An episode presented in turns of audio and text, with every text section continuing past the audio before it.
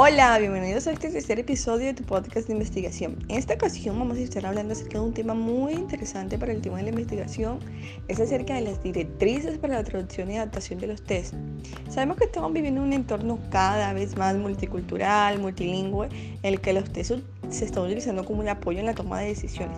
Incluso dentro del área de intereses de la psicología de las organizaciones, los recursos humanos, es cada vez mayor la necesidad mostrada por las corporaciones multinacionales y organismos internacionales de disponer de pruebas de acreditación o de selección que puedan utilizarse en distintos países o en distintos idiomas.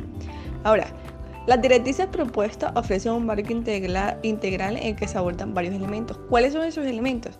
Primeramente, primeramente hablamos del estudio de las fases previas a la adaptación. Todo esto concierne claramente a la adaptación del test. Como segundo está el análisis de la propia adaptación, su justificación técnica de la evaluación e interpretación de las puntuaciones y por último la, la elaboración del documento final.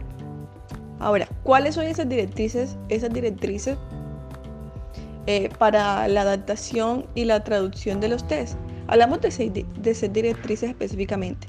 Primeramente hablamos de directrices previas, que es comprobar sobre quién recae el derecho de la propiedad intelectual del instrumento. En su caso, obtener los permisos legales permitirán garantizar la autenticidad del producto final y proteger el trabajo de adaptaciones no autorizadas.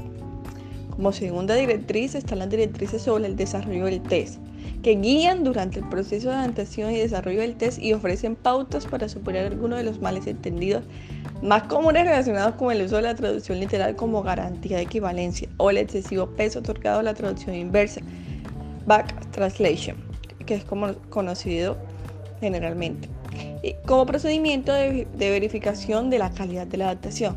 Pero ¿cuál es, ¿cuál es la razón de esta singularidad? Y es que se debe a que habitualmente las malas traducciones apoyan las traducciones literales en lugar de una esmerada adaptación de significados. Como tercera directriz tenemos directrices de confirmación.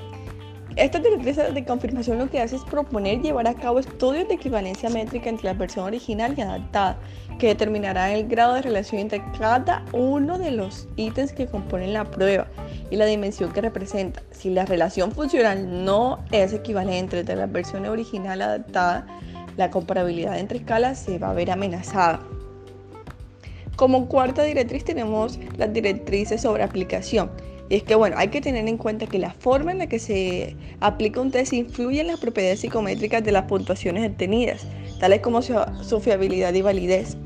Las relaciones de los aplicadores con las personas a las que se les pasa el test, que es lo que está conocido generalmente como rapport, la forma de ver las instrucciones de la prueba y en general las, interacciones aplicador-examinado deben cuidarse al máximo para que ésta no tenga un efecto negativo en, en los resultados de la prueba.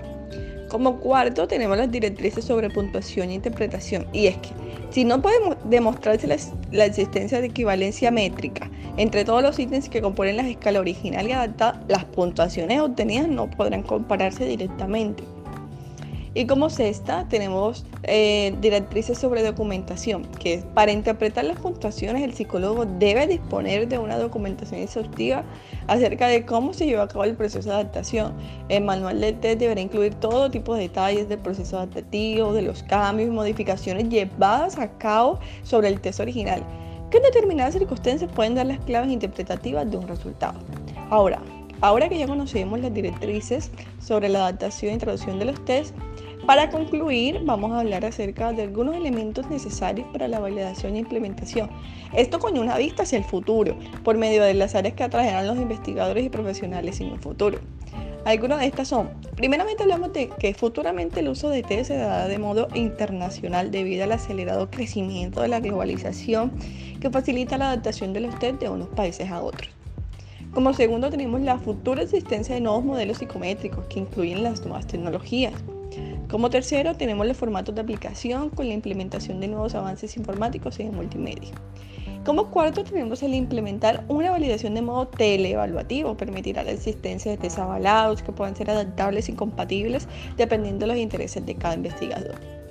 Bueno, en el día de hoy aprendimos acerca de las directrices para la, traducción y adaptación de los test. Esperamos que, que haya sido de mucho agrado y mucho interés y aprendizaje para todos ustedes y los esperamos en el próximo episodio.